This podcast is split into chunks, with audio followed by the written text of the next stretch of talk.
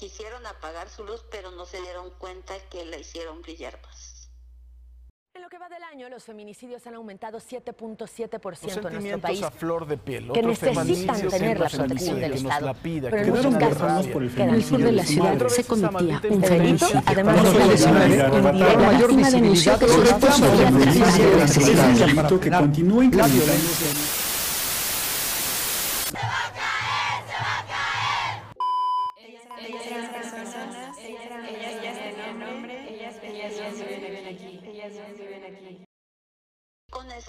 Sonrisota que siempre traía y rodeada de, animales. O sea, eso es el, punto que era ella. Ella era amante y defensora de los animales.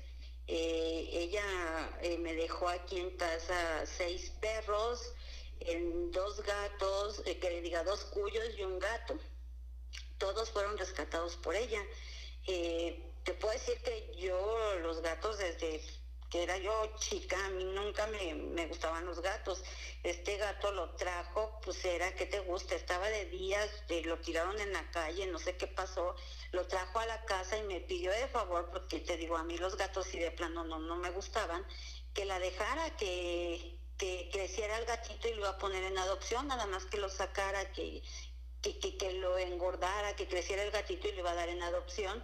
Eh, pero no fue así, ese gato se quedó en la casa, ese gato dormía conmigo a veces y a ese gato le puso Chanok, eh, la historia de su cuyo, lo fue a rescatar en la veterinaria porque lo vio muy mal, pagó por el cuyo en la veterinaria y lo trajo a la casa cuando a su papá el asunto de los roedores le daban pavor.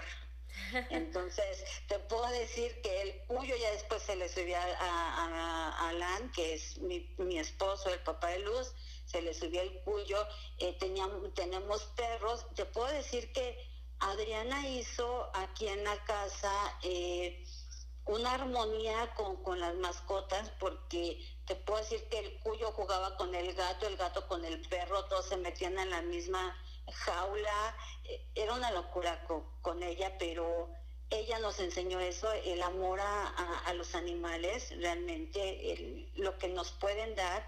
Ella quería ser médico veterinaria y estaba en ese proceso, acaba de terminar la preparatoria. Bueno, dos, eh, era un año atrás, terminó la prepa y se estaba, estaba tomando cursos para su ingreso a la universidad ella se estaba preparando para, acaba de presentar el examen a la UNAM y a la UAM y estaba por presentar el examen al Politécnico. A ella desde pequeñita siempre le gustó celebrar su cumpleaños, eh, era una algarabía su, su, el día de su cumpleaños y hasta la edad de los 19 años ella, que es el último cumpleaños que, que celebra, era a lo grande. Y lo que yo te puedo decir es lo que mucho recuerdo de ella era cómo me hacía sus, sus caras o me imitaba a los animales. O sea, yo podríamos ir caminando, íbamos en el coche, estábamos aquí en la casa y volteaba y le decía yo, ¿cómo hace el pato? Y me hacía, se me hacía sus caras, ¿cómo me hace el puerquito? No, o sea, yo creo que eso recuerdo mucho de, de ella, lo cariñosa que era, no, o sea, son muchísimas cosas. Era bonita mi hija bonita, eh, tenía unos hoyuelos hermosos en los cachetes, unas manos muy bonitas porque las tenía muy largas. Ella siempre andaba muy, muy bien arregladita, todo combinado. No, era, era muy femenina mi hija.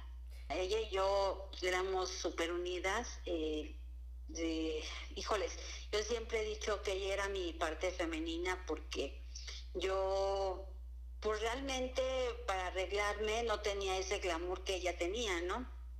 Entonces por medio de ella yo, yo vivía ese, ese glamour, esa combinación, ella siempre andaba muy bien vestida, bien arreglada, eh, cosa contrario mía, ¿no? Eh, pantalón, este, unos tenis y ella no, ella siempre era muy combinadita. Eh, era, éramos tan unidas que ella prefería ir a los conciertos o al cine conmigo que con que con alguna de sus amigas o andaba con el, con el novio. Entonces, pues teníamos una relación muy estrecha ella y yo. Ella era cinéfila, cinéfila de Hueso Colorado, era de cada martes y sábado irnos al cine, los tres, digo, los tres, su hermano, ella y yo, porque su papá trabaja. Eh, le gustaban mucho las películas románticas, eso sí, Tres metros sobre el cielo, eh, de ese tipo de películas románticas, eran románticas, más mejor. Que ella me hizo eh, verla cuando la vimos es de, una chica que, desaparece y, la asesinan. Es una película que me marcó mucho porque ella me hizo verla y ella me decía, oye mamá, ¿qué pasaría si yo algún día desaparezco? ¿Qué tal si yo algún día me asesina a alguien y tú no me encuentras? Y, híjoles, cosas de la vida, ¿no? A ella le sucedió eso, afortunadamente eh, la encontramos, no como quisimos, pero nosotros sí la encontramos. Esa, esa película yo creo que, híjoles, me marcó mucho con ella y hasta la fecha recuerdo mucho cuando la vimos y ya y ahora que la veo yo sola digo quién se iba a imaginar no que que algo de eso sería también tu historia yo la veía como una mujer fuerte eh, de hecho pues yo creía que, que era una una mujer con buena autoestima, digo, porque así lo demostraba cuando pues estaba aquí en casa, ¿no? Pero a raíz de, lo que pasa, pues nos damos cuenta que realmente, eh, híjoles, es bien difícil eh, aceptar ciertas cosas y aceptar que, que, no nos dimos cuenta en ciertos detalles, ¿no? Pero ella era una mujer fuerte, fuerte, tan es así que alguien a alguien le dolió esa fuerza y quisieron apagar su luz, pero nunca se dieron cuenta que lejos de eso me la hicieron brillar más. Eso era mi hija, era una, una gran mujer y pues estuvimos juntas 19 años y fueron los más hermosos que ella y yo pudimos estar y pues digo, ¿qué te puedo decir? Ella era mi todo, era, era un amor esa mujer. Ella se llama, se llamaba Luz Adriana y en todo este eh, travesía que hemos pasado con el asunto del feminicidio, eh, yo tomé un lema ah, acerca de, su nombre que, le puse, eh, que le pusimos o le nombramos Tu luz es mi fuerza, porque pues no nos queda otra más que echarle ganas, ser muy fuertes y es por ella, ¿no? Entonces por eso su luz es nuestra fuerza para seguir adelante y luchar día a día para, para lograr verdad y justicia para ella. Yo creo que todas las familias que hemos sido víctimas de feminicidio es lo que estamos esperando, que, que realmente sea un apoyo para para todas las familias, porque desafortunadamente esto crece, no para, es una emergencia nacional que, el gobierno tiene que voltear a ver, ¿no?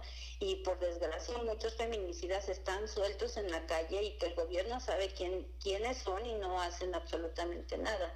Y pues como ellos ven que no pasa nada, por eso siguen asesinando a su antojo, ¿no? Porque no hay sanciones que sienten un precedente de no repetición para ellos porque todas estamos expuestas a esta a esta triste realidad que estamos viviendo en México y que no para y que lejos de parar día a día crece más.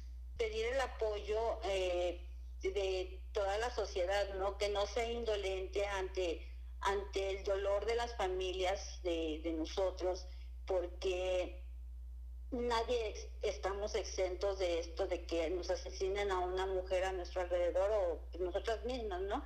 Eh, que realmente eh, luchemos y nos ayuden a ser visibles cada una de, nuestras eh, protestas, cada una de nuestras exigencias para el bien de todas las mujeres, para el bienestar de todas las mujeres, porque nos necesitamos unidas todas nosotras y pues así era ella, era amiguera, a más no poder, este, ella hacía algo, a sus amigos les, hacía falta, o ella veía que alguien necesitaba algo, ella se lo quitaba para, para darlo, si ella podía darlo.